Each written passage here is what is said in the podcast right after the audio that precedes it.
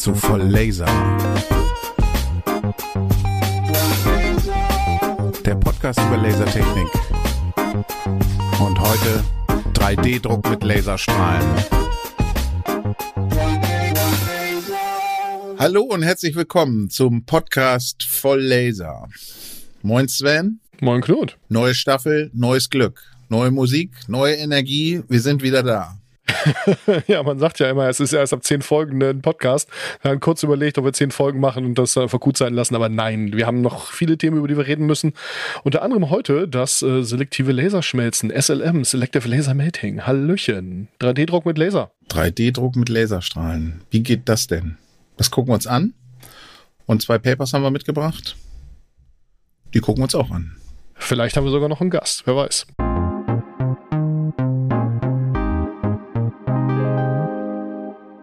Wenn wir uns so einen Plastik-3D-Drucker angucken, sage ich jetzt mal ganz despektierlich, dann ist da ja so eine Rolle mit Material, das wird durch ein Hotend äh, geschoben, also heiß gemacht, durch eine Düse extrudiert und dann schichtweise aufgetragen. Macht, das, macht man das beim Laser-3D-Drucken, beim Selective Laser Melting genauso? Nein, und hier erklären wir warum nicht. Also ähm, wir haben ja schon die Folge gehabt zum äh, Laserpulverauftragsschweißen und da schon darüber gesprochen, wie das funktioniert, wenn wir ähm, 3D-Bauteile mit dem Laser erstellen. Das Laserpulverauftragsschweißen, da kommt von oben der Laserstrahl und ein Pulverstrahl oder es geht auch mit Draht, Drahtpulver, äh, also das Drahtauftragsschweißen heißt das dann natürlich nicht Drahtpulverauftragsschweißen. Kann man vielleicht auch kombinieren, aber warum sollte man es tun? Jedenfalls ähm, dieses Laserpulverauftragsschweißen, Roboter geführt, kann man eben nutzen, um äh, 3D-Strukturen aufzubauen. Das ist so vom Workflow her dem Verfahren äh, mit den äh, Kunststoff-3D-Druckern, den handelsüblichen, die jeder so kennt. Äh, das ist da eigentlich ähnlich. Aber wenn wir sagen 3D-Druck mit Laserstrahlen und hier mit der additiven Fertigung, äh, über die additive Fertigung, über die wir sprechen wollen, gehen wir da eigentlich einen Schritt weiter. Das geht anders da liegt das Pulver schon da. Das heißt, ähm, der, ähm, die Aufbereitung der Daten ist eigentlich ähnlich wie, also wir fangen jetzt einfach mal äh, chronologisch an. Wir haben eine 3D-Geometrie und wollen die ähm, ähm, aus Metall bauen. Das heißt, wir haben eine äh, 3D-Geometrie, die wir mit einem Algorithmus erstmal in ähm, Schichten unterteilen, das sogenannte Slicing. Äh, diese Schichten, äh, da wird dann die Bahnplanung äh, designt auf diesen Schichten. Das ist mitunter gar nicht so einfach, weil natürlich es beim äh, äh, häufig auch um die Auflösung geht. Also man hat sehr kleine Laserstrahlen mit sehr ähm, äh, geringen Spotdurchmessern an der Oberfläche, 50, 60, 70 Mikrometer. Ähm, und wenn man dann größere Bauteile bauen will, muss man halt schon eine ganze Menge Bahn planen, die man ähm, äh, überfährt mit dem Laser, um äh, dann äh, zu arbeiten. Das, das wird also alles übersetzt sozusagen. Also die 3D-Geometrie wird übersetzt in einen Maschinencode. Und wie sieht die Maschine dann aus? Das war, glaube ich, das, wo die Frage im Wesentlichen darauf abgezielt hat. Ähm, wir, also das, wir haben ein, ein Pulverbett. Das Pulverbett wird platziert und ähm, äh, abgestreift mit einer ganz dezidierten äh, Schichtdicke, vielleicht 100 Mikrometer, 150 Mikrometer Schichtdicke ähm, und ähm, dann wird dort die Struktur eingeschrieben mit einem Laser und einem Scanner. Das heißt, der Laserstrahl, wir brauchen einen Laser mit einer sehr hohen Strahlqualität, also ähm, das ist ein Single-Mode-Faser-Laser ähm, in der Regel. Und äh, dann hat man dort zwei Spiegel, die äh, bewegt werden. Und diese ähm, Spiegel werden ähm, so bewegt, dass der Laserstrahl also kontrolliert über die Oberfläche fahren kann dann gibt es noch eine Optik, die ähm, den Fokus immer auf der Oberfläche äh, lässt. Also egal wie die Strahlauslenkung ist, die, der, der, die höchste Leistungsdichte ist auf der Oberfläche. Und äh, dort wird dann eine Geometrie eingeschrieben. Dieses Pulverbett wird dann herabgelassen um einen Betrag X, also im Prinzip um die eine, eine Schichthöhe. Dann wird ähm, mit einem System eine neue Schicht Pulver aufgetragen und dann wird dort wieder die nächste Struktur eingeschrieben und dann wird es wieder abgelassen, neue Schicht auftragen, eingeschrieben und so weiter. Und das ist zyklisch, bis das Ganze fertig ist.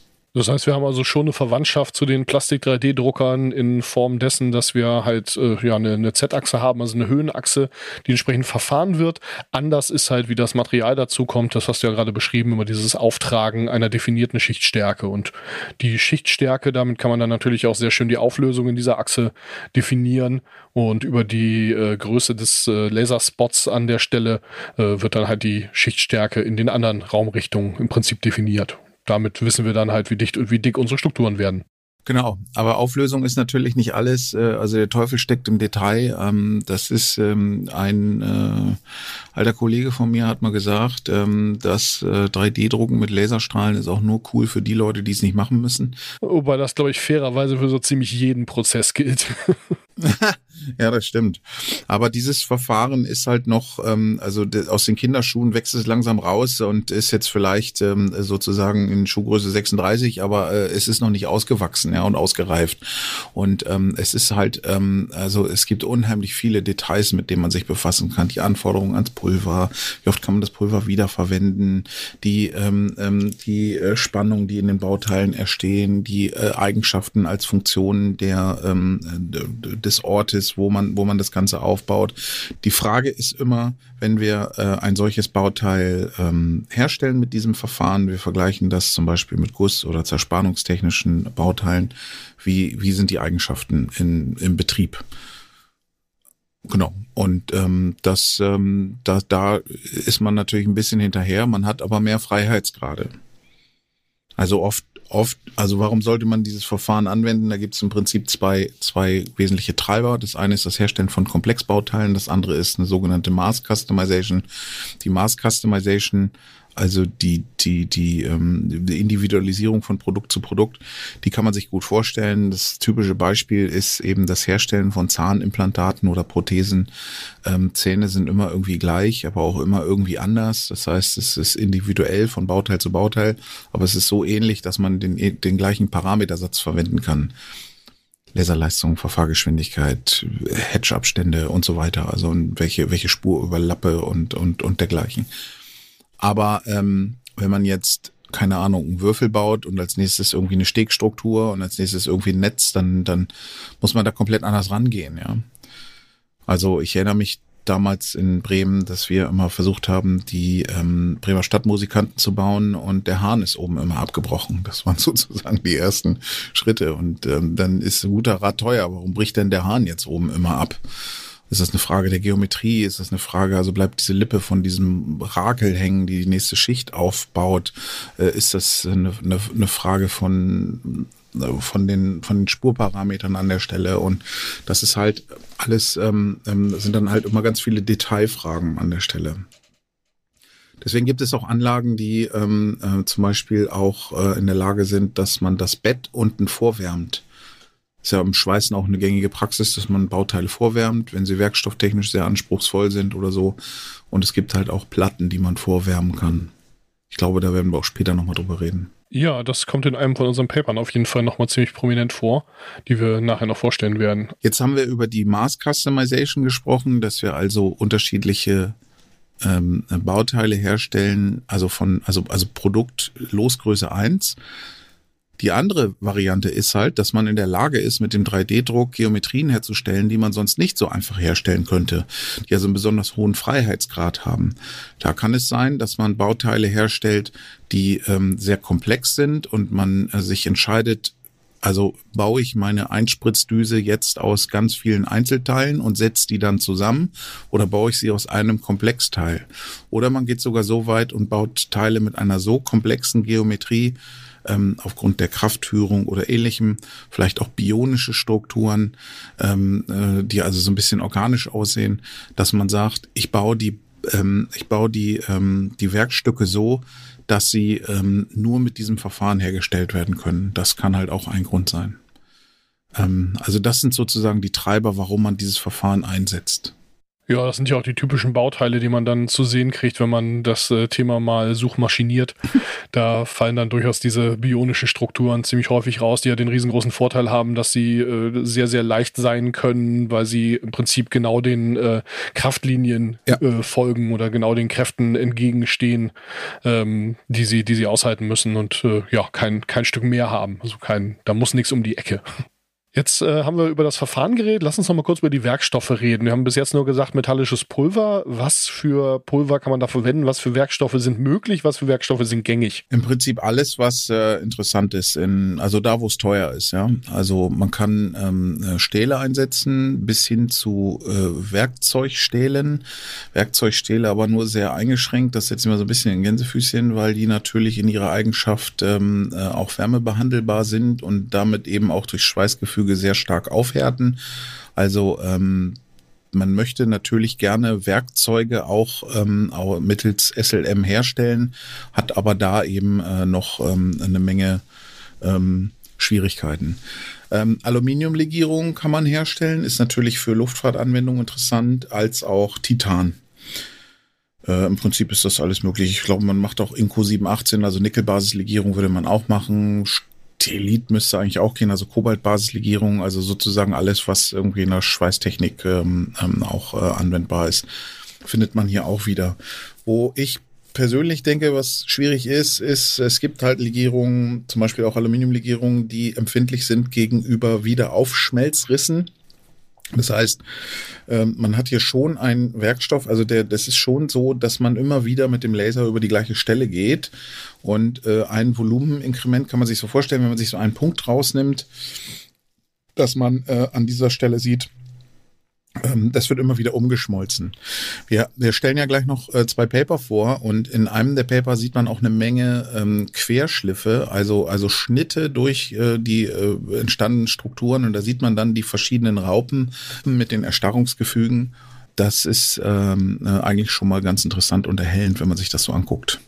Was passiert denn mit dem Pulver, wenn es fertig ist? Also dann hat man ja ein Bauteil und äh, das liegt dann ja da komplett im Pulver. Ähm, kann man das Pulver recyceln oder wie sieht das aus? Ja, in der Luftfahrt spricht man oft vom Buy-to-Fly-Ratio, also wie viel muss ich kaufen und wie viel fliegt nachher. Und wenn man natürlich die Zerspannungstechnik hat, dann ist es so, dass da mitunter teilweise wirklich fünf Prozent nur fliegen. Also keine Ahnung, man kauft halt ein Kilo Titan und 50 Gramm gehen dann nachher in die Luft. Und der Rest ist dann Späne. Diese Späne kann man mitunter auch recyceln. Also das, das, das, aber nicht ähm, vor Ort, sondern man würde die Späne einschicken und ähm, ähm, so weiter. Aber ähm, also dezentral. Das Pulver einfach wieder zu verwenden, beim SLM, da geht man häufig von aus. Es geht aber, glaube ich, nicht beliebig oft. Also auch wenn man eine Schutzgasatmosphäre hat, wird es immer so sein, dass man ein bisschen Oxidation hat. Man hat sicherlich ähm, ähm, partiell äh, aufgeschmolzene ähm, Pulverpartikel äh, oder ähm, oder ähnliches. Das ist, das hängt sehr stark von der Anwendung ab, vom Pulver ab, von der Geometrie ähm, und so weiter.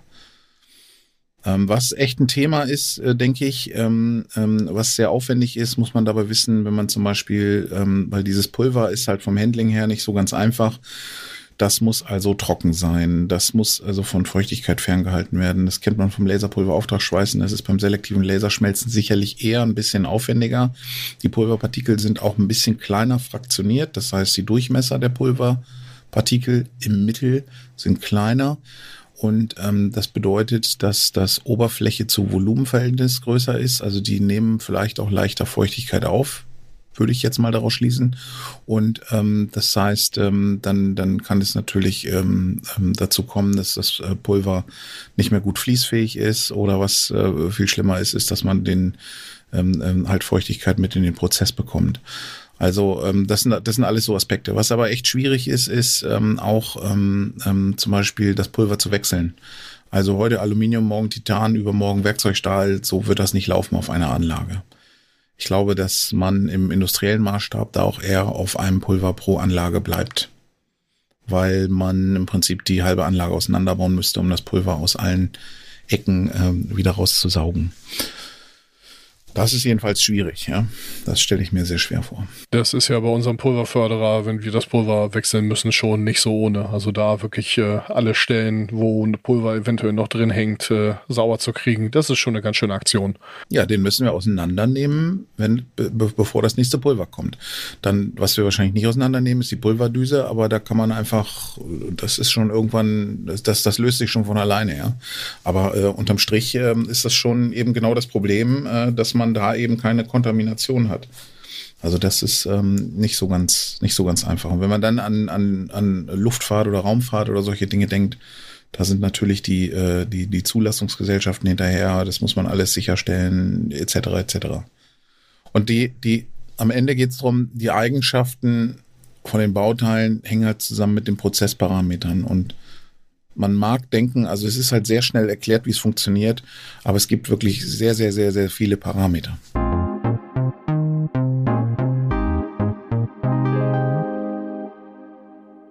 Wir haben heute auch wieder zwei Paper dabei aus der äh, aktuellen Forschung, die wir, äh, über die wir was erzählen wollen. Ähm, willst du anfangen? Soll ich anfangen? Ja, ich fange mal an. It's Paper Time. Ich habe hier ein Paper mitgebracht aus dem International Journal of Advanced Manufacturing Technology. Hier steht sogar 2021 drauf. Also äh, angenommen, ist vielleicht auch mal interessant, so die Zeitlinie, weil ich sie hier gerade auf dem Schirm habe. Äh, 23. Juli 2020 wurde das, ist das Paper eingegangen. Accepted war es am 2. November 2020 und am 7. 2020 online publiziert. Aber verortet ist das im Journal von 2021. Also gemacht wurden die Versuche vielleicht schon 2019. Aber das ist, also ich finde, das ist relativ, relativ flott. Ne? Okay, aber ähm, fangen wir mal an. Also das äh, Paper heißt Effect of Process Parameters on the Microstructure and Mechanical Properties of äh, Aluminum Fabricated Using Selective Laser Melting. Also es werden Aluminiumteile hergestellt. Ich habe jetzt ähm, Aluminium, also hier steht die Aluminiumlegierung, eine 2024-Legierung.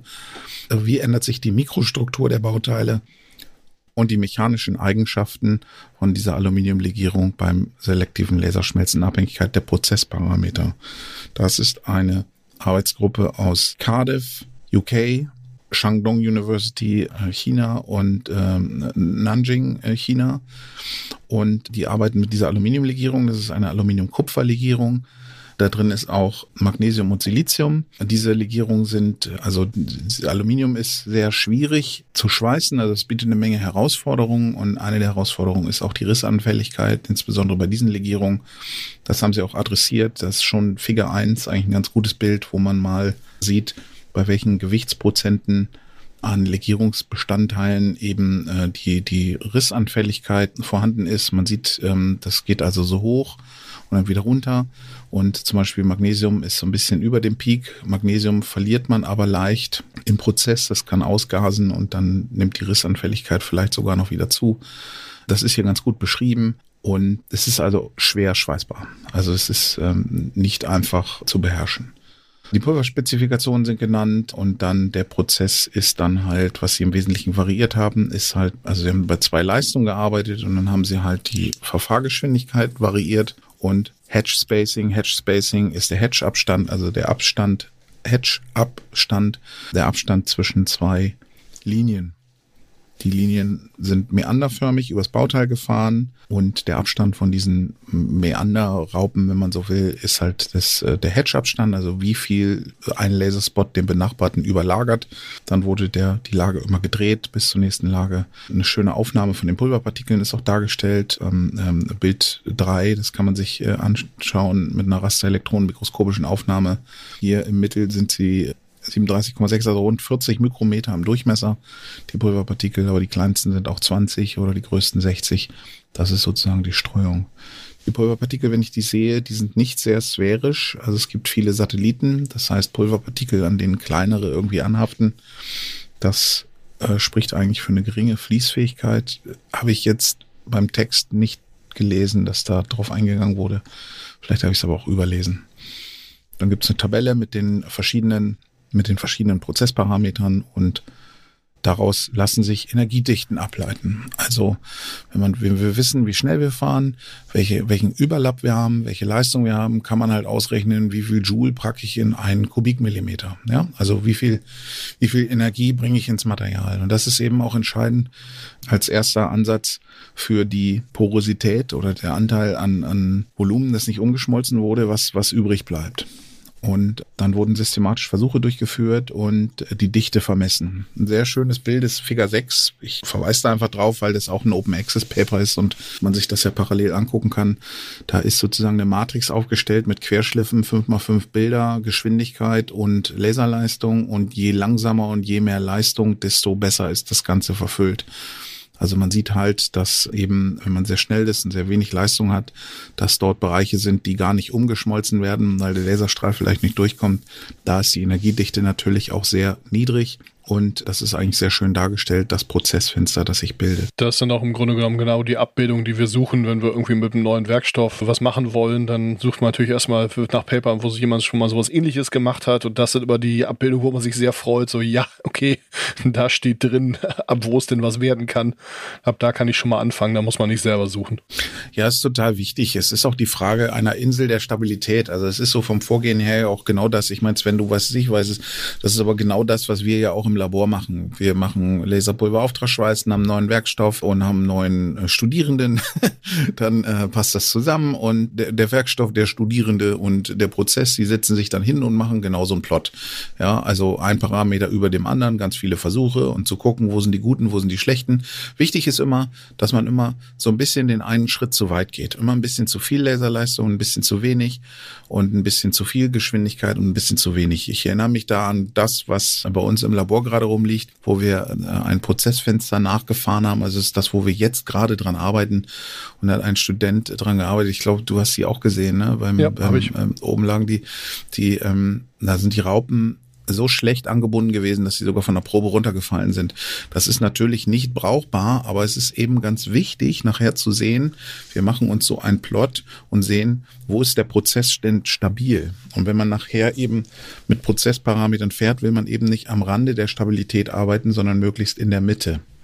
Und das ist eben genau der, der Grund, warum man sowas macht. Was da sehr schön war, man hat relativ selten den Luxus, dass äh, die Raupen dann so wirklich direkt oder die, die einzelnen Versuche direkt nebeneinander auf einem Blech stattfinden. Also aus technischen Gründen geht das halt oft nicht. Da muss man ein anderes Blech nehmen und dann hat man sich mal vertan oder irgendwas vergessen und dann hat man also irgendwie äh, Raupe 1 ist dann hier und Raupe 1 ist irgendwo da hinten und, äh, das, das, und in dem Fall hat es halt wirklich sehr schön geklappt, dass man wirklich sah, okay, die Raupe hält gar nicht, die hält gerade so, die nächste sieht ganz gut aus und dann werden die immer besser und irgendwann werden sie wieder schlechter. Und äh, das ist halt eine, eine, tolle Darstellung, wenn du sowas auch mal bei den, bei den Proben so, so eindeutig, wie sich das, wie man sich, wie sich Laien das eigentlich so vorstellen, wenn das mal so schön sichtbar ist. Das, das war da auf jeden Fall ganz cool. Ja, stimmt, genau. Ähm, aber äh, jetzt äh, zurück zum Paper. Das Ganze, diese Matrix hat man halt auch nochmal aufgestellt über den Spurabstand und die Geschwindigkeit. Dieser Spurabstand ist natürlich auch ein ganz wichtiger Parameter. Er darf nicht zu klein sein, nicht zu groß. Ähm, wenn er zu klein ist, Probleme mit den Poren hatten sie hier nicht, aber dann ging es irgendwann in die Risse. Das heißt, da gibt es auch ein Optimum, weil wenn man zu viel Energie einbringt, dann ist das halt auch nicht gut.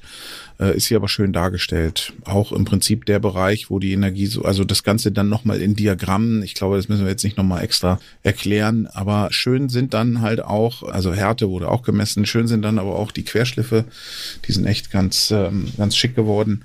Ich sage immer Bild 12 wo man eben genau sehen kann, wie diese einzelnen Raupen erstarrt sind. Und es ist halt so, als würde man ja, keine Ahnung. Also ich vergleiche das immer damit, man würde mit einem Feinliner irgendwie einen ganzen, einen ganzen Raum streichen wollen. So ist das irgendwie auch mit dem Laserpulverauftragsschweiß. Wir haben also einen ganz kleinen Laserstrahl und müssen irgendwie ein großes Volumen abrastern oder eine große Fläche.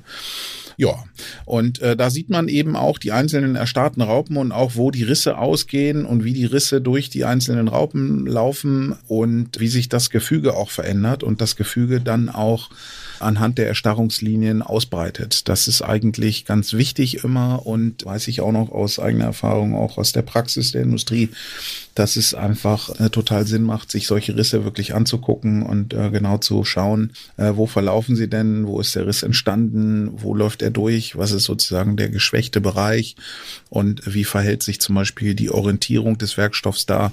Wir haben hier auch immer wieder Effekte von orientierter Erstarrung, Directional Solidification, dass also die, die Erstarrung sich epitaktisch an anderes Gefüge orientiert. Und also da gibt's Kräfte, die da wirken, die manchmal ent, ent, entgegen zeigen können, was wieder Riss äh, ausbreitend begünstigend wirken kann. Äh, sei es drum, das ist hier alles äh, ganz gut dargestellt und ich mag sehr gerne diese Aufnahmen, diese rasterelektronenmikroskopischen Aufnahmen, auch eine schöne Untersuchung. Man kann auf Bild 14 sehen, so ein, so ein Lunker, also so ein Bereich, wo kein Laserstrahl war und da liegen tatsächlich noch Pulverpartikel drin.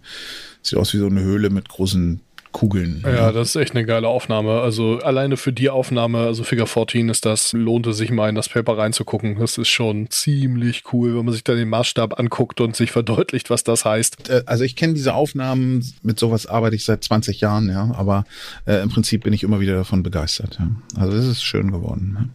Ja. Es geht dann noch ein bisschen um Härte und Härteeindrücke und auch die Festigkeit der Proben. Äh, ich glaube, da müssen wir jetzt nicht tiefer drauf einsteigen. Es ist auf jeden Fall ein sehr äh, großes, vollständiges Paper und es hat auch 18 Seiten und ist, wie gesagt, Open Access kann ich mal empfehlen, da einfach mal reinzuschauen. Da kriegt man einen ganz guten Rundum-Überblick über diese Geschichten.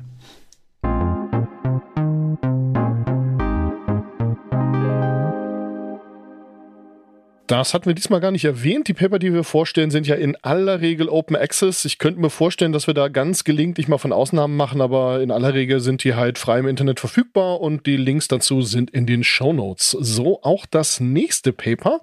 Da geht es um den Einfluss der Temperatur der Grundplatte und äh, der Art des Schutzgases auf den Verzug und die äh, mechanischen Eigenschaften und die Härtbarkeit von einem äh, Stahl 16 MnCr 5. Das Paper ist erschienen im Rahmen der 53. SERP Conference on Manufacturing Systems und ist eine Zusammenarbeit von dem Fraunhofer Research Institute for Casting, Composite and Process Technology in Augsburg und dem Institute of Machine Elements in München. Die AutorInnen, die stehen da auch drauf, die werde ich jetzt nicht alle vorlesen. Ähm, ja, das können ihr dann ja selber nachgucken. Worum geht's, habe ich gerade schon gesagt. Im Wesentlichen darum, wir haben bei diesem Prozess natürlich auch Verzug, wie bei allen Schweißprozessen und ähnlichem. Und äh, der ist halt auch hier da. Und speziell, wenn man so lange Strukturen druckt, dann ähm, ja, verziehen die sich halt und kommen unter Umständen hoch von der, von der Platte. Es kann da zur Rissbildung kommen und ähnlichem. Und das gilt es natürlich zu vermeiden, indem man die Parameter korrekt wählt. Ja, die haben hier so einen äh, Cantilever heißen die Dinger auf Englisch, also so ein Kragarm im Prinzip gedruckt und da hat man natürlich genau das Problem. Die sind relativ äh, schmal äh, und relativ niedrig im Gegensatz zu dem, wie sie lang sind. In dem Fall ist das Ding 8 mm hoch, 7,2 mm breit, aber 80 mm lang. Und das Ding verzieht sich halt und äh, reißt dann unter Umständen wirklich von der Grundplatte ab und das wollen wir natürlich nicht. Was kann man dagegen tun? Alle, die sich mit Kunststoff 3D-Druck auskennen, sagen natürlich, naja, wenn das Ding von der Platte hochkommt, dann musst du halt sehen, dass deine Betttemperatur, also die Grundplattentemperatur höher ist. Und genauso macht man das hier auch. Die haben die Temperatur variiert von 80 bis 600 Grad. Warum 600 Grad? Das ist die Stress Relief Temperature. Ähm, wie heißt das auf Deutsch? Na gut, also die Temperatur, bei der man äh, ja sämtliche Spannungen aus diesem Material rauskriegt, die liegt bei 600 Grad. Dementsprechend haben sie in dem Bereich die Plattentemperatur variiert. Und ähm, ja, haben das natürlich in mehreren Schritten gemacht und äh, das Ergebnis war jetzt erstmal, ich sag mal, erwartbar, äh, wobei natürlich die konkreten Zahlen wichtig sind. Äh, der Verzug hat sich halt mit steigender Temperatur reduziert und wenn man wirklich auf die 600 Grad kommt, was gar nicht so einfach ist, denn die meisten konventionellen oder kommerziell erhältlichen Geräte, die äh, können ihre Temperatur gar nicht so hochfahren, also die können die, die Grundplatte gar nicht so hoch aufheizen. Ich glaube, hier stand 200 Grad wäre so das äh, das, was die meisten Geräte können. Ich glaube, das sind die Dichtungen. Also die, ähm, die Dichtungen dieser, dieser Plattform, die man absetzt, die ähm, müssen ja auch de, der Temperatur widerstehen. Ja, ich meine, 600 Grad ist ja schon eine Hausnummer. Also da äh, muss man erstmal überhaupt ein Gerät haben, was das ab kann. Klassisch, ja. Ja, ja. Ähm, wenn man bis auf die 600 Grad hochgeht, dann hat man gar keinen Verzug mehr. Der andere Einflussfaktor, den man sich angeguckt hat, neben dieser Betttemperatur, ist, welches Schutzgas man verwendet. Und zwar hat man hier mal ausprobiert, was passiert denn, wenn wir statt dem gängigen Argon mal Stickstoff benutzen ja, man hat gemerkt, bei den niedrigen Temperaturen, man hat dann die Betttemperatur und die, äh, das, das Schutzgas zusammen variiert. Bei den niedrigen Temperaturen war der Effekt Dollar, bei den ähm, höheren Temperaturen war er nicht so stark und der Verzug war höher, wenn man das Stickstoff als Schutzgas verwendet hat. Das ist relativ einfach zu erklären. Das Stickstoff hat eine wesentlich bessere Wärmeleitfähigkeit, das heißt, ich kühle schneller ab damit, das heißt, die Hitze geht schneller raus aus dem Bauteil und damit habe ich halt meine Temperaturunterschiede und damit habe ich meinen Verzug. Das ist bei den geringeren Plattentemperaturen stärker gewesen als bei den höheren. Auch das erklärt sich, glaube ich, ist, glaube ich, erwartbar. Ja, einen Tod muss man immer sterben. Der, den man in diesem Fall stirbt, ist, dass die Einsatzhärtbarkeit des äh, Stahls äh, schlechter wurde, wenn man mit höheren Temperaturen gedruckt hat. Auch das ist natürlich klar. Ich gehe jetzt auf die Feinheiten der Gefüge, die sich da ausbilden, nicht ein. Das tut das Paper sehr ausführlich. Was heißt sehr ausführlich? Das tut das Paper ziemlich ausführlich. Das kann man also selber nachlesen, aber man hat dann halt das Problem, dass die Härtbarkeit einfach schlechter wird. Und so ist man dann letzten Endes auf einen Mittelwert gekommen, wo man sagt, bei, ich glaube, es waren 200 Grad, ist der Verzug so gering, dass wir damit leben können und auf der anderen Seite die Härtbarkeit noch so, wie wir sie eigentlich brauchen. Das ist so die Zusammenfassung dieses Papers in äh, ganz wenigen Sätzen. Für Details verweise ich, wie gesagt, auf das Paper. Da steht dann auch nochmal genau drin, in welcher äh, Tiefe des Materials die Härte wie hoch ist, bei welchen, äh, welchen Kombinationen von Temperatur und Schutzgas und so weiter und so fort. Ist halt ein Klassiker für das, was wir vorhin schon gesagt haben. Erstmal schön, dass man so ein Verfahren hat, aber die Frage ist dann natürlich, was kommt bei raus und wie beeinflusst das eine weitere Prozesskette? Äh, stimmt. Es ist auch sehr schön dargestellt, dieser Effekt von dem Stickstoff, weil das dem Stickstoff halt eben mehrere Effekte hat. Man nimmt ja Stickstoff auch, um Werkzeuge zu nitrieren also aufzusticken und äh, damit Eigenschaftsänderungen äh, zu erreichen. Und hier ist die Frage eben, wenn man das ganze Volumen eben bearbeitet, wie, wie der Stickstoff sozusagen wirkt, dargestellt auch in dem, was man erwartet, in dem Scheffler-Diagramm hier der Effekt von Stickstoff und dann nachher auch in der Auswertung. Also man sieht Gefügeveränderungen bedingt durch den Stickstoff in der Atmosphäre, aber nicht so stark und dann auf der anderen Seite eben diesen Wärmeleitungseffekt das ist schon, finde ich, echt sehr gut. Es ist halt wie, wie immer, ja, es geht um die Werkstoffe und da geht's ähm, hier tief rein. Aber vielleicht sollten wir mal jemanden finden, der sich mit diesem ganzen Kram noch mehr auskennt. Ja, man merkt, dass äh, wir so ein Gerät nicht haben und mit so einem Gerät zumindest ich auch noch nie gearbeitet habe. Und bei dir ist es, glaube ich, ein bisschen her. Also ja. Vielleicht, vielleicht kennen wir da ja wen. Ja, gucken wir mal.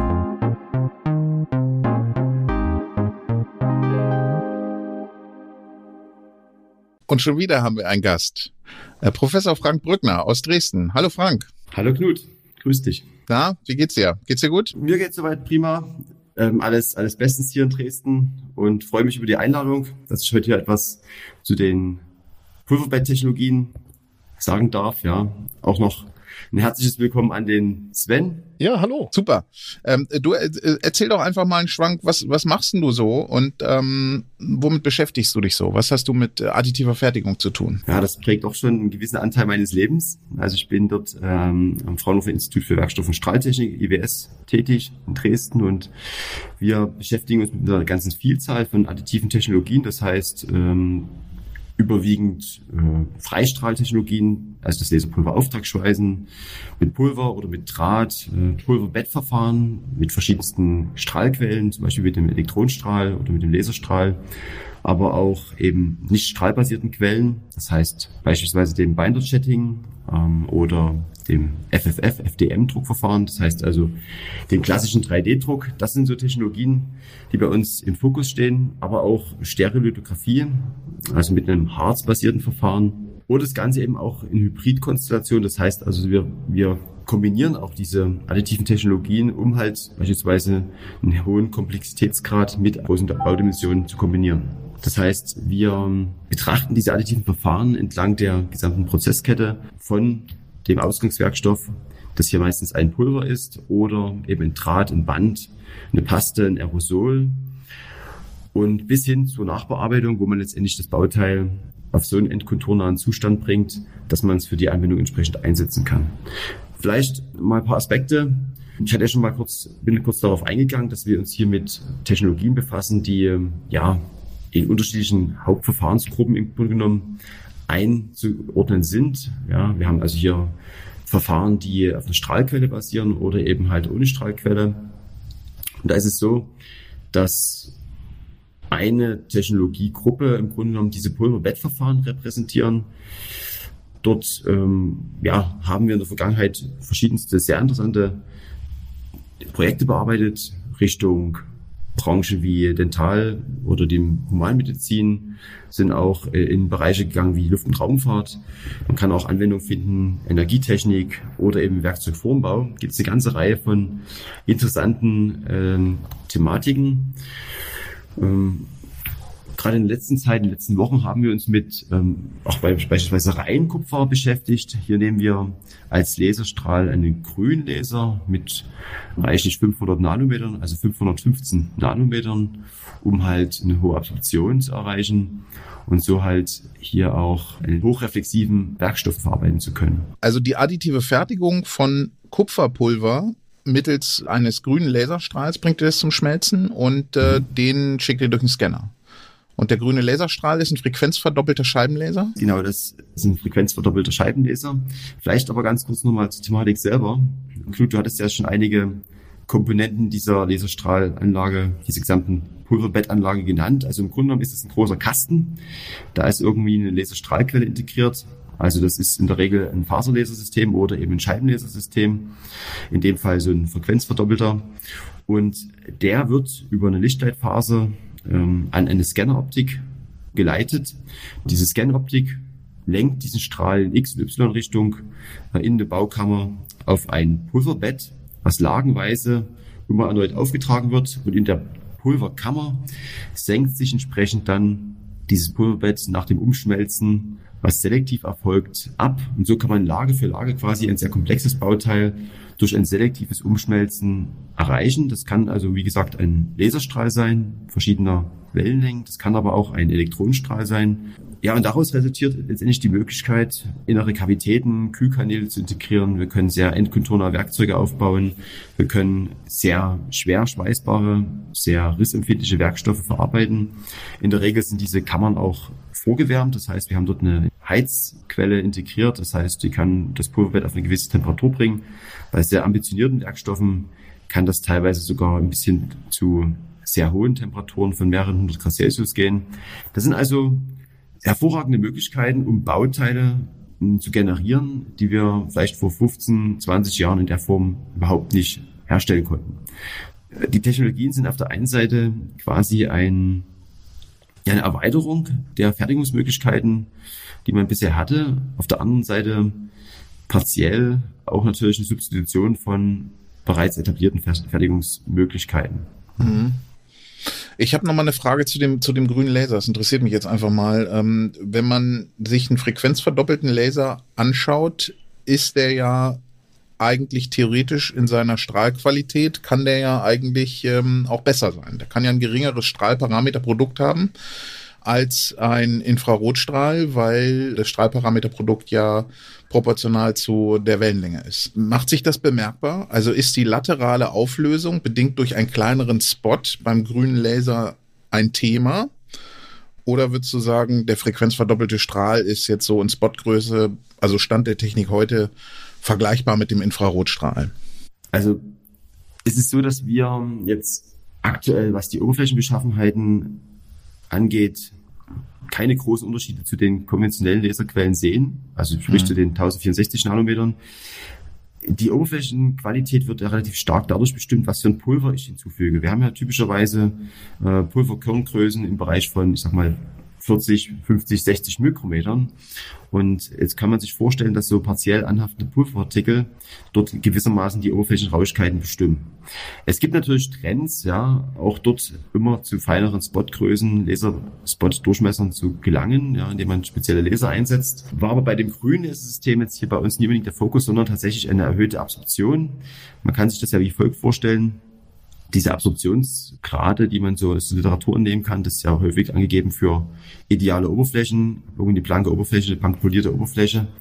Und jetzt ist es dort so, dass man ja hier in ein Pulverbett einkoppelt. Das heißt, es kommt von oben ein Laser, der strahlt in so ein äh, mehrlagiges sagen, Pulverbett ein. Und da gibt's natürlich ja, so Mehrfachreflexion. Das heißt also, dieser Laserstrahl spielt gewissermaßen dort drin Ping-Pong von Pulverpartikel zu Pulverpartikel, bis dann entsprechend gewisse Rückstrahlung, Reflexion, Streustrahlung dem Prozess verloren geht. Aber wenn man das mal vergleicht gegenüber einem Infrarot-Lasersystem, ist es eben bei einem Grünlaser schon deutlich höher, als es eben halt bei einem 1064 Wellenlängenbereich der Fall ist. Das heißt, hier war primär bei uns das Ziel, eine hohe Absorption zu ermöglichen. Ja, das ist schon, ich, nee, weiß ich schon, das ist vordergründig das Ziel, aber ähm, es hätte mich einfach mal interessiert, ob sich das in der, ob das ein Argument ist, einfach was die mhm. Strahlqualität angeht.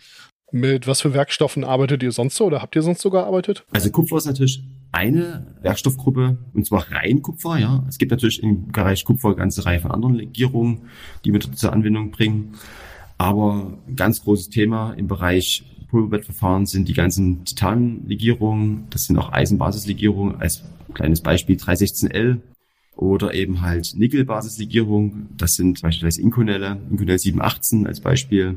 Man muss den Werkstoff gut aufschmelzen können. Er muss entsprechend für diese Anwendung geeignet sein. Und ich hatte ja schon gesagt, dass wir Anwendungen, beispielsweise Turbinenschaufeln, Werkzeuge, Anwendungen der Luft- und Raumfahrt haben. Dort spielen natürlich auch Titanlegierungen eine große Rolle.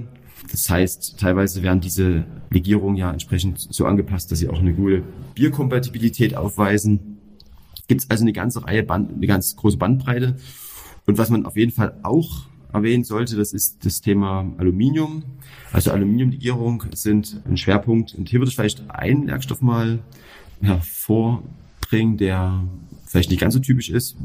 So ein Aluminium-Silizium 40.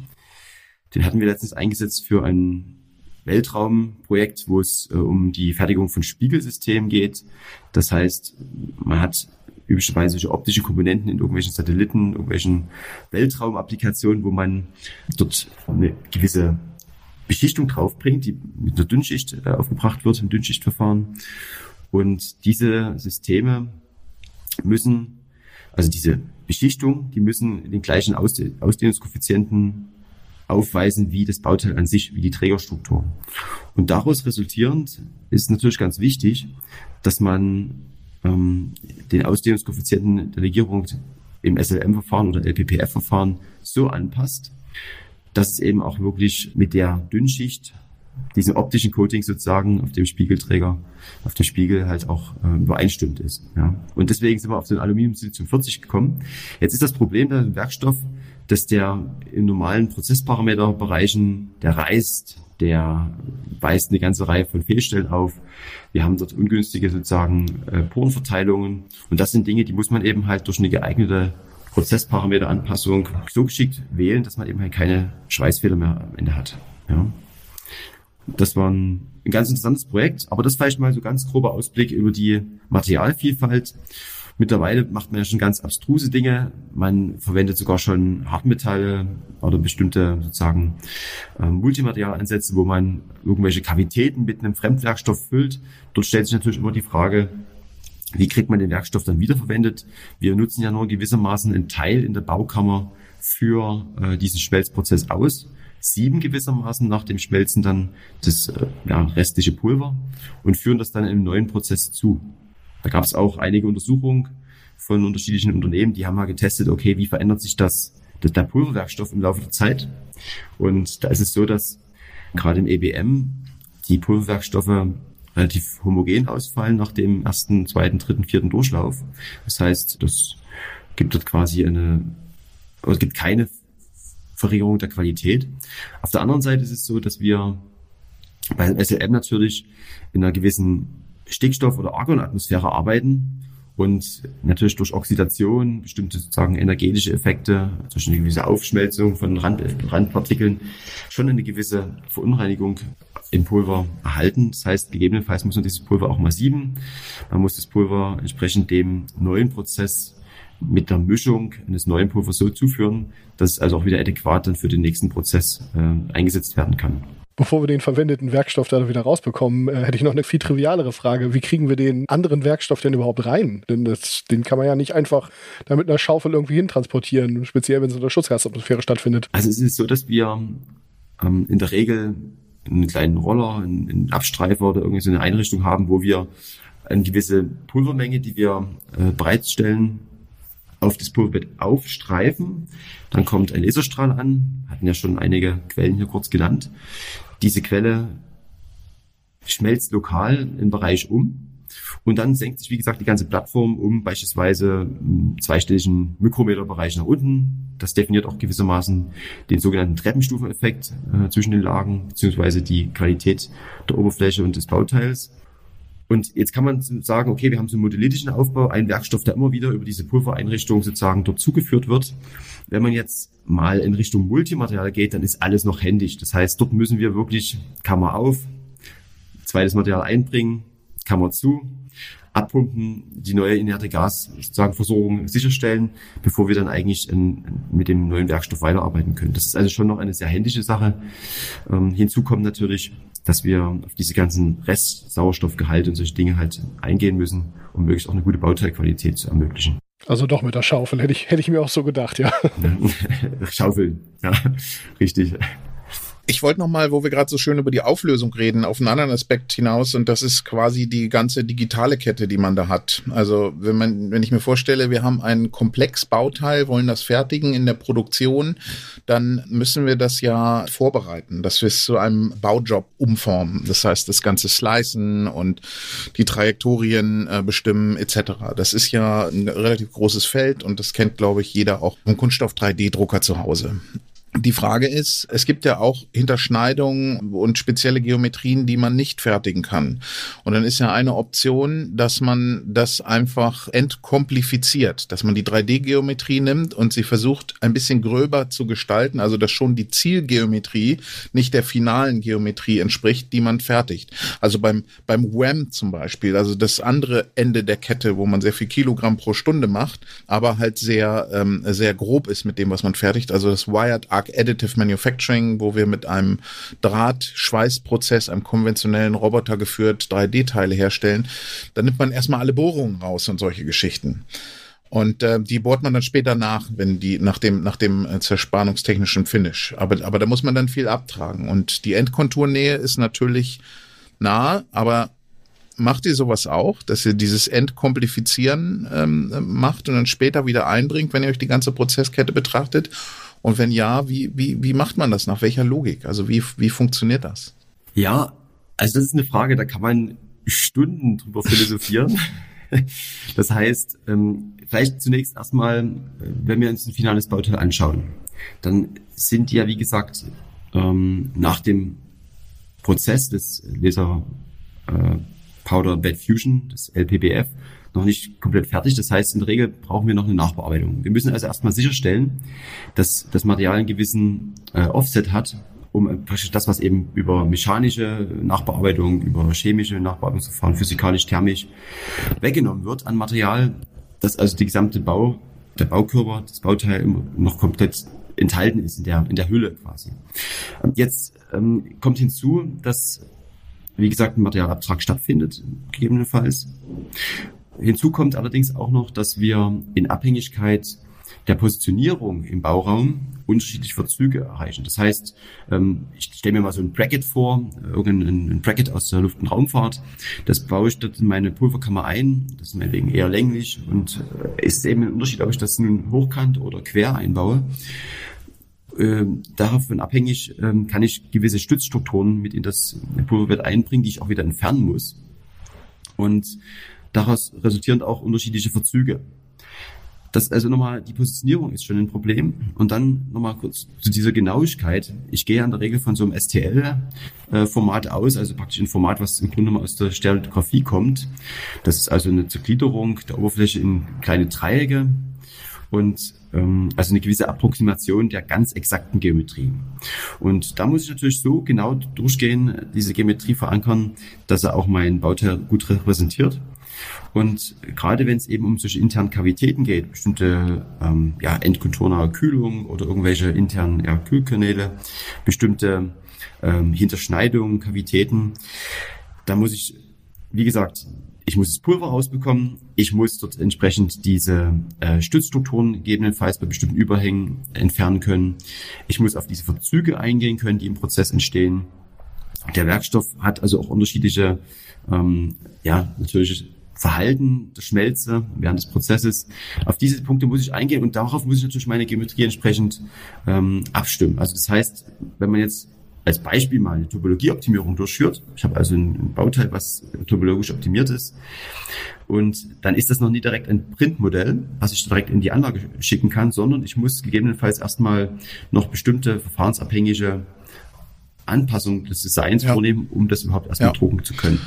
Ja, das ist, ich kann mir vorstellen, dass das ziemlich komplex ist. Und wenn man dann ans, ans Post-Processing denkt, also was passiert danach, wenn das Bauteil fertig ist, äh, danach muss das Bauteil ja spannend bearbeitet werden. Das heißt, man braucht Referenzflächen, Bezugsflächen.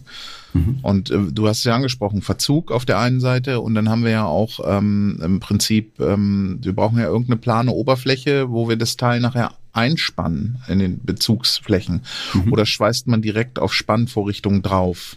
Also was ist da der beste Weg? Ich meine jetzt auch mit Hinblick auf die Industrie und die Praxis, was sich da abzeichnet, um sowas mal in äh, wirklich eine Massenfertigung zu integrieren. Mhm. Was setzt sich durch ja. am Markt? Also es ist natürlich so, dass wir bei dieser Technologie auch thermisch induzierte Spannung ins Bauteil einbringen. Das heißt, ich bringe ja mit dem Laserstrahl, Elektronenstrahl gewisse Temperaturgradienten in, in dem Pulverbett ein.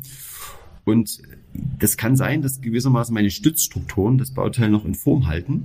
Sobald ich das dann entsprechend vom Bauteil, von der Bauplatte entferne, kommt der Verzug noch hinzu. Was man also beispielsweise machen kann, ist, dass man diese Endbearbeitung auf der Bauplatte machen kann. Das heißt, ich kann das komplette Bauteil aus der Pulverbettkammer entnehmen, kann dann im zweiten Schritt das Ganze als Beispiel jetzt mal spannungsarm glühen und dann kann ich erst direkt noch mit Bauplatte, da habe ich entsprechend auch Referenzpunkte, die Endbearbeitung vornehmen, bevor ich letztendlich dann im nächsten Schritt hier diese ähm, komplette Entfernung des Bauteils im fertigen Zustand ähm, durchführe. Es also gibt verschiedene Wege, ähm, wenn es gerade um Nachbearbeitung geht. Da gibt es auch natürlich bauteilabhängige Verfahrenslösungen. Das heißt, man kann die Bauteile bei vielen kleinen Bauteilen, ich sage jetzt einfach mal, irgendwelche Dentalkomponenten, kleine Implantate oder solche Abutments, was auch immer, die kann man jetzt in eine, in eine große Trommel, in eine Gleitsteifanlage äh, packen und dort werden die die ganze Zeit sozusagen entsprechend endbearbeitet. Oder äh, man kann die eben definiert fräsen oder durch entsprechende mechanische Bearbeitung beaufschlagen. Es gibt natürlich auch die Möglichkeit, dass man das Ganze elektrochemisch durchführt. Da gibt es auch mittlerweile Hersteller, die sich speziell auf Verfahrensrouten spezialisiert haben, wie man von einer Grobbearbeitung bis hin wirklich zu dem finalen Schritt kommt, dass man eine sehr gute Oberflächenqualität sich ein, einstellen kann. Oder ich kann beispielsweise auch eine thermische Verfahren einsetzen, also meinetwegen so ein Laser Remelting, dass ich sage, okay, bestimmte kleine Partikel, die anhaften, die werden eben nochmal über einen Energieeintrag eingeschmolzen, angeschmolzen und vielleicht auch zuletzt auch nochmal diese ganzen physikalischen Verfahren, dass ich sage, okay, ich habe dort ähm, ja nochmal irgendwo eine, eine Verbesserung der Oberflächenbeschaffenheit durch meinetwegen irgendwie Einbringen einer kinetischen elektrischen Energie oder solchen Dingen. Ja, also da gibt es, wie gesagt, eine ganze Reihe von Möglichkeiten, um das äh, in die finalen Dimensionen zu treiben. Die, die, die perfekte Route für die Industrie ähm, ist tatsächlich extrem anwendungsgetrieben. Ja. Ob ich das Bauteil entnehme, ob ich es mit der Bauplatte entbearbeite und ähm, das, da gibt es bedingt durch diese Vielfalt in den Verfahren auch nie wirklich den einzigen Weg, den man da gehen kann. Ja. Das ist, glaube ich, was, was vielen Leuten, die mit äh, insgesamt generativer Fertigung oder überhaupt Fertigung wenig zu tun haben, nicht so richtig bewusst ist. Also wenn wir jetzt mal ganz despektierlich sagen, das sind alles 3D-Drucker irgendwie so, dann ist das, was man damit macht, ja meistens eher die Herstellung eines Buches. Also es ist jetzt nicht so, dass man da das Ding ausdruckt und dann ist das fertig, sondern äh, man muss irgendwie vorher schon noch den Text äh, da irgendwie reingeschrieben haben, der da rein soll. Äh, ich sage jetzt mal, dass das Präprocessing, der muss dann irgendwie gesetzt werden, dann wird das Teil gedruckt und dann muss das Buch aber hinterher auch noch gebunden werden und was weiß ich, was mit dem Buch noch alles passiert. Da sind immer Schritte davor und danach und wir müssen halt immer in Prozessketten denken. So das nur noch mal für alle Leute, die mit sowas noch nie zu tun haben und denken, boah, was ist da für ein Riesenbohai drumherum? Ja, aber das ist halt immer da, bei jedem Fertigungsverfahren, auch bei dem hier. Mhm. Also vielleicht nochmal auf diesen Aspekt einzugehen. Es hört sich immer so schön an, alles ist druckbar. Also wir können natürlich unglaublich viele komplexe Geometrien drucken. Wir haben eine, die Möglichkeit, sehr individualisiert Bauteile aufzubauen. Äh, wir können auch eine Funktionsintegration vornehmen. Das heißt, wir können verschiedene Bauteile, die aus einzelnen äh, Baugruppen äh, konventionell gefertigt wurden, direkt in einem komplexen Bauteil auf, aufbauen. Wir können, wie gesagt, auch schwer schweißbare Werkstoffe mit einer sehr hohen Dichte von über 99 Prozent aufbauen. Dennoch gibt es natürlich geometrische Einschränkungen. Das ist also einmal, wie gesagt, dass man bestimmte Zugänglichkeiten nicht hat. Auf der anderen Seite hat man bei diesen auch gerade ambitionierten Werkstoffen natürlich auch immer dieses Thema ähm, einer gewissen Anisotropie. Das heißt, äh, unser Bauteil hat eben halt in die äh, Z-Richtung des Aufbaus andere Eigenschaften, gewissen Maße äh, als in X- und Y-Richtung. Das heißt also, ähm, es ist also doch schon ein Unterschied, ob ich ein Bauteil liegend oder stehend aufbaue. Darüber hinaus kann man sich auch vorstellen, man hat dieses Pulverbett, ja, das heißt so einzelne kleine Partikel, die da irgendwo ähm, nebeneinander über diesen Rakel platziert werden. Die haben natürlich eine ganz andere Wärmeleitung als ein ja, monolithischer, durchgängiger Werkstoff. Das heißt, gerade eben mit diesen Stützstrukturen, mit bestimmten ähm, ja, Verbindung zur Substratplatte kann ich eben auch meine Wärmeleitung entsprechend steuern, dass ich also dort eben möglichst äh, gute Wärmeabfuhr habe und keine Überhitzung. Ich muss gewissermaßen auch sicherstellen, dass ich dieses Bauteil überhaupt lösen kann von der, von der Plattform. Auch das wird heutzutage noch relativ händisch gemacht. Das heißt, da kommen viele mit Hammer und Meißel und hämmern da eben die ganze Zeit dran rum. Wir haben versucht zum Beispiel mal vor ein paar Jahren eine Christbaumkugel, eine filigrane Christbaumkugel aufzu, aufzubauen, das uns erstmal gelungen, gelungen ist. Aber das Ablösen dann selber, das war schon echt eine Herausforderung. ähm, die sah dann eher aus wie ein, wie ein Ei für Ostern. Ja, das kennen, glaube ich, auch alle, die zu Hause einen 3D-Drucker haben, das Problem. Erst willst nicht kleben und dann klebt's wie Sau. Richtig. Da ist auch eine andere Möglichkeit, das über, über Drahterodieren äh, zu realisieren, aber man will ja nun die, die Christbaumkugel gleich mit dem Drahterodier ähm, Verfahren von der Baukammer oder von der Bauplatte entfernen.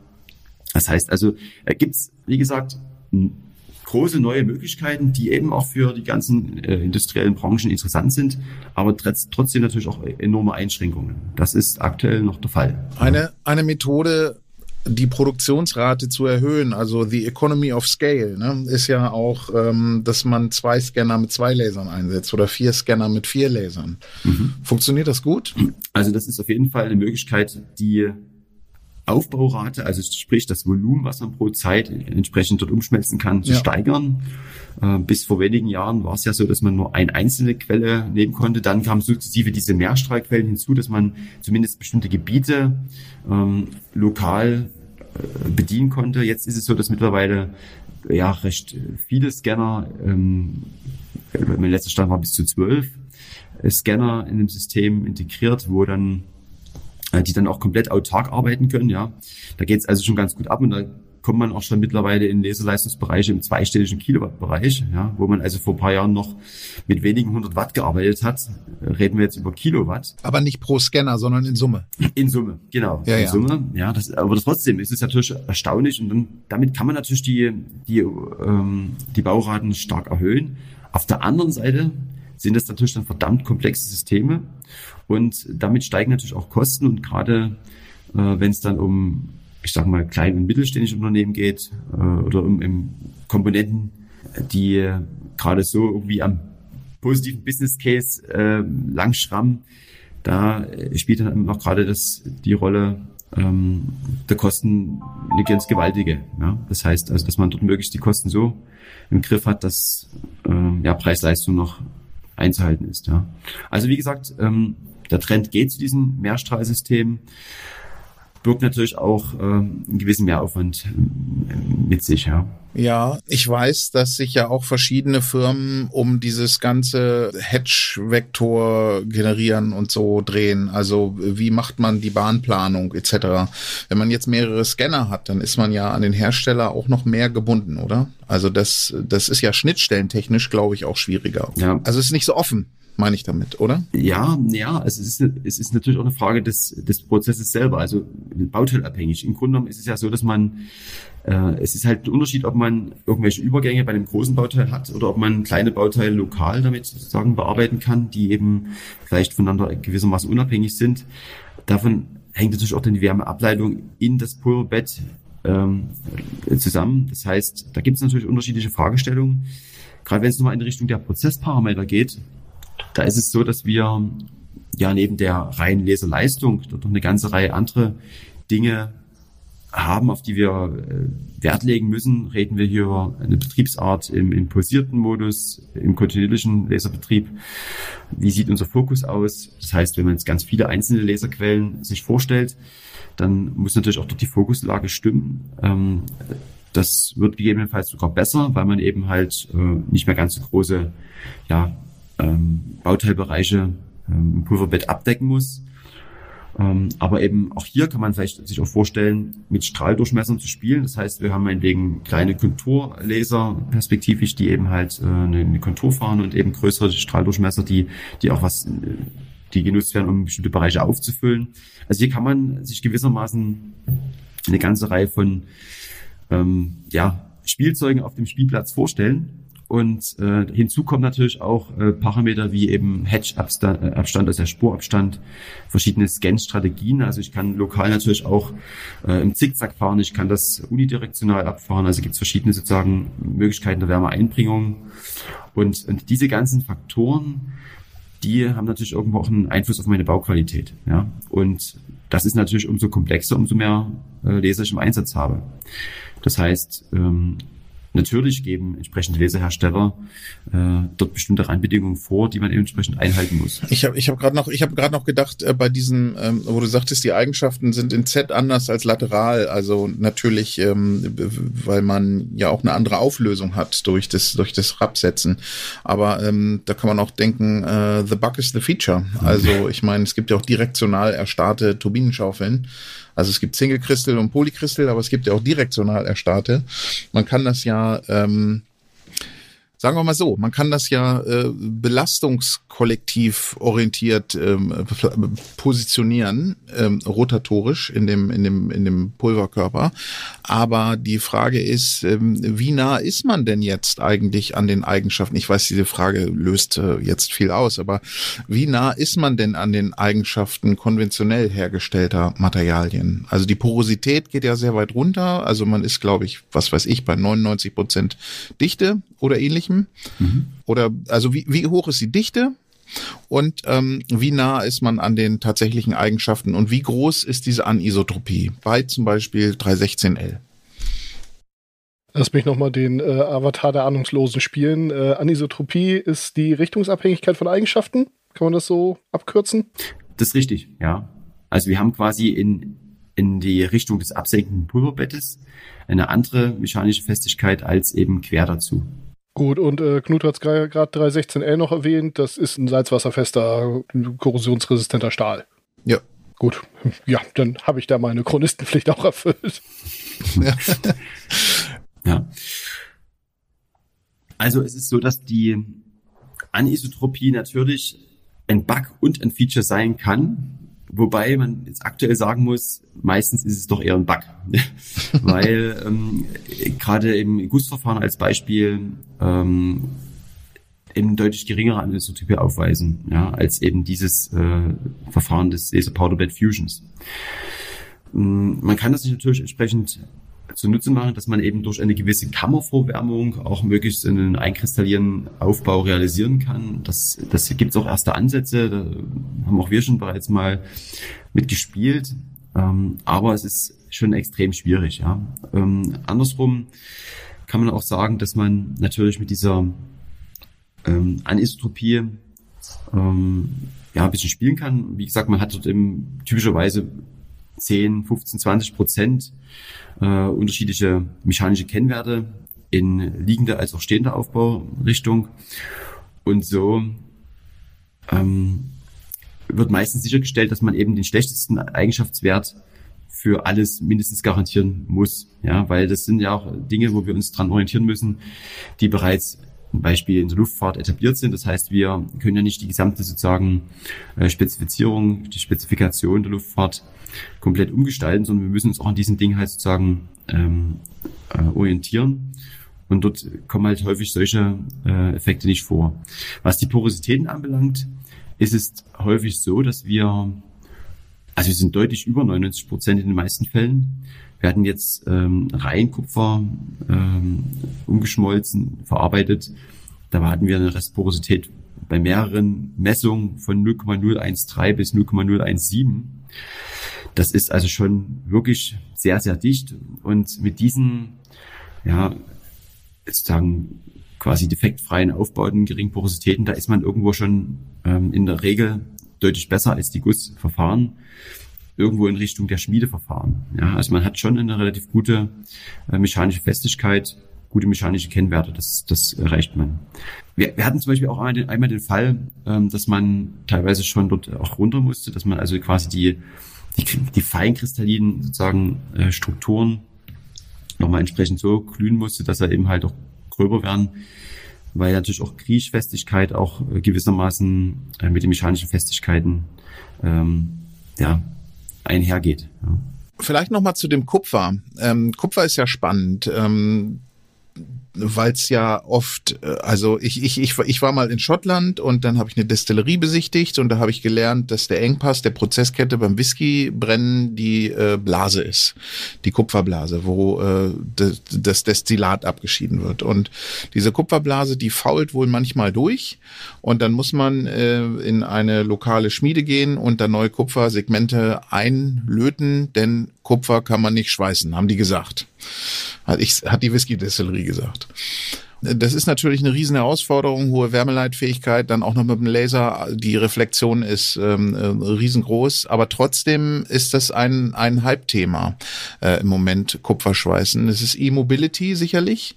Aber was ist es denn noch? Äh, sind es Induktoren äh, mit Kühlkörpern ähm, oder also was sind die Anwendungen für diesen, diesen, diesen großen Hype, Kupferbauteile aus dem Pulverbett herzustellen.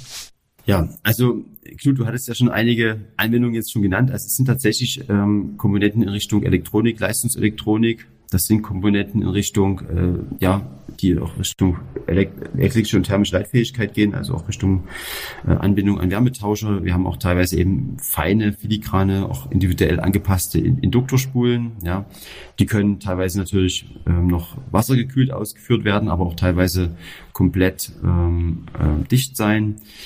Das sind also ähm, hochreflektive ähm, optische Komponenten, beispielsweise Spiegelkomponenten für eben die Laserbearbeitung. Das gibt also eine ganze Reihe von, von Anwendungen, die überwiegend in die Anwendung gehen, wo man eben auch den Reinkupfer normalerweise verwendet, ähm, aber eben halt mit der Möglichkeit, individualisiert und sehr sozusagen anwendungsgerecht eben das Design zu gestalten. Vergleichen wir doch nochmal die Verfahren Laserstrahl, also selektives Laserstrahlschmelzen und das Elektronenstrahlschmelzen. Wir haben zwar hier einen Laser-Podcast, aber wir gucken mal über den Tellerrand und erlauben uns mal über Elektronenstrahlen zu sprechen. Was ist denn da so der Unterschied? Ich weiß, dass man beides gerne einsetzt. Vom Elektronenstrahl will man gerne weg. Das, man braucht ein Vakuum, das ist immer irgendwie blöd. Aber was gibt's denn für Vor- und Nachteile? Wie würdest du die beiden gegeneinander bewerten? Ja, also das Laser Powder Bed Fusion LPBF, ähm, als auch das EBM, also Electron Beam Melting, Elektronenstrahl schmelzen, wofür es übrigens auch tausend Begriffe gibt, also beim LPBF, das kann man ja auch als selektives Laserstrahl schmelzen, SLM, Laserforming, Lasercusing, direktes Laser Metallsintern und so weiter und so fort bezeichnen, gibt es unterschiedliche Vor- und Nachteile. Das heißt also, der Nachteil des Abpumpens kann durchaus auch ein Vorteil sein. Das heißt, wir arbeiten natürlich in einer sehr inerten Umgebung. Ja, wir haben also keine Beeinflussung durch eben Korrosion, Oxidation, irgendwelche Effekte. Unser Pulver wird dementsprechend nicht so kontaminiert, wie das eben beim äh, Laserprozess der Fall ist, wo ich in atmosphärischen Bedingungen arbeite.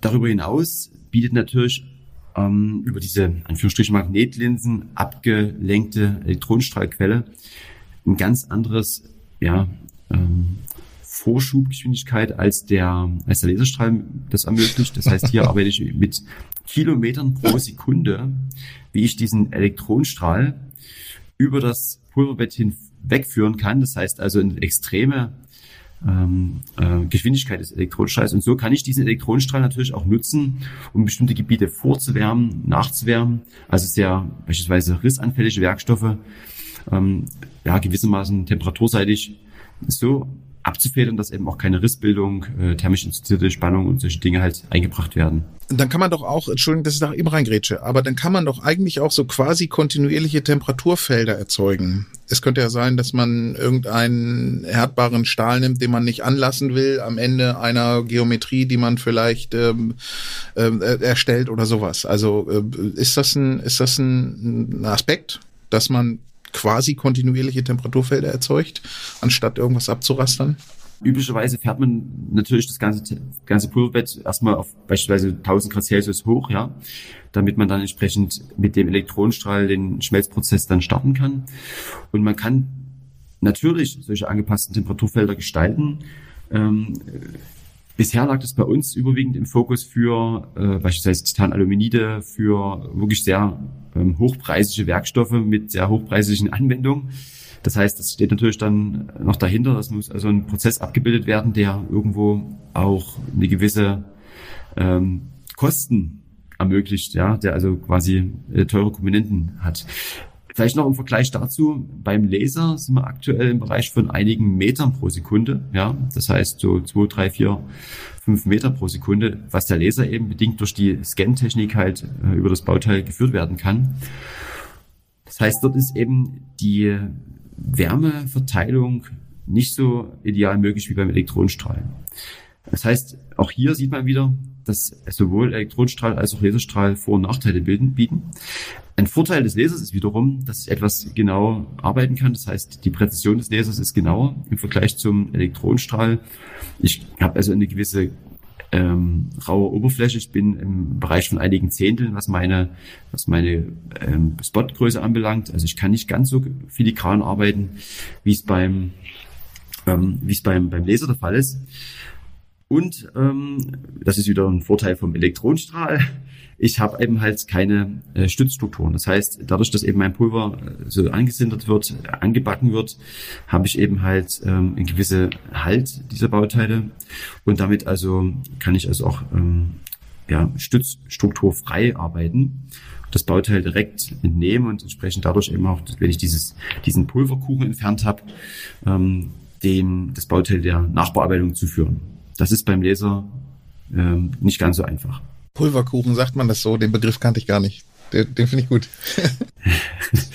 das, das, wir, wir sagen es zumindest intern, ja. Frank, ähm, wo geht denn die Reise hin? Was äh, werden wir in Zukunft noch erleben? Ja, also aktuell bedienen wir natürlich überwiegend äh, Bauteile aus einem Werkstoff, das heißt, die doch recht komplex ausgeführt werden können. Aber äh, zukünftig wollen wir natürlich auch zunehmend noch diese Multimaterialbauweisen realisieren. Aktuell gibt es natürlich auch schon Anlagen, die sowohl die Nachbearbeitung als auch den eigentlichen AM-Prozess miteinander kombinieren. Das heißt also die äh, beispielsweise Fräsvorgang direkt in die SLM-Anlage integrieren. Da fragt man sich, ja, dann ist doch mein Pulver verloren. Ähm, das heißt, dann sind doch alles die ganzen Späne im Pulverbett drin, aber das ähm, ist offensichtlich händelbar. Dadurch, dass die Späne extrem klein sind, kann man dann auch entsprechend das Pulver wiederverwenden.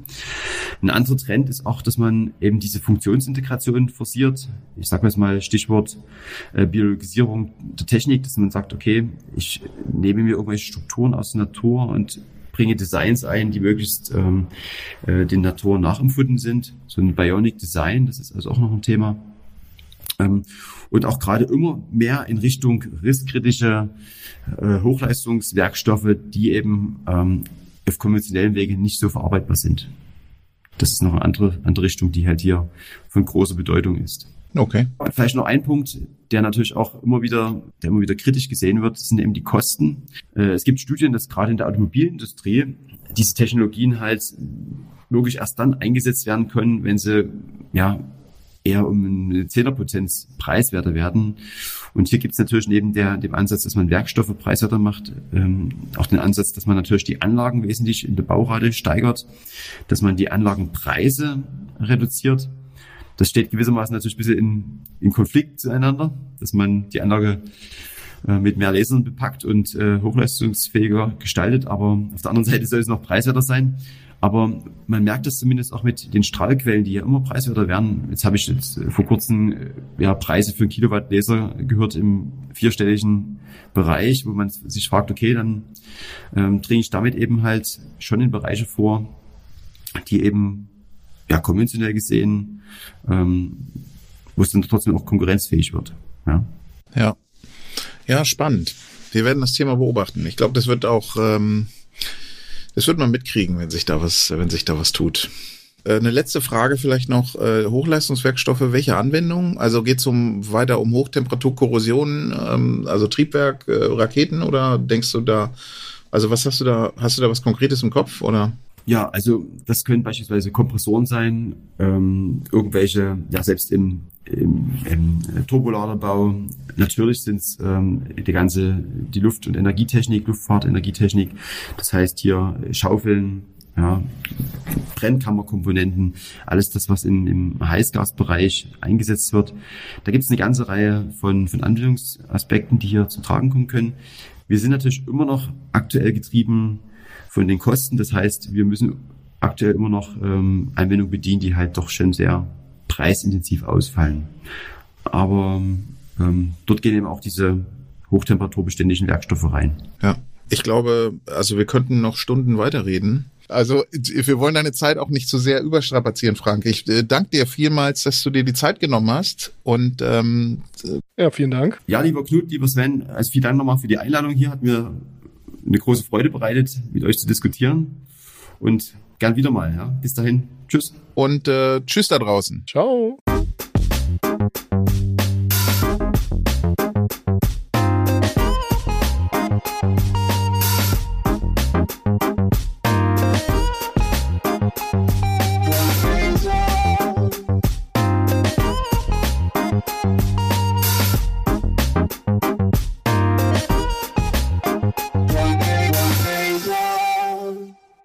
Ähm, dies M bitte rausschneiden.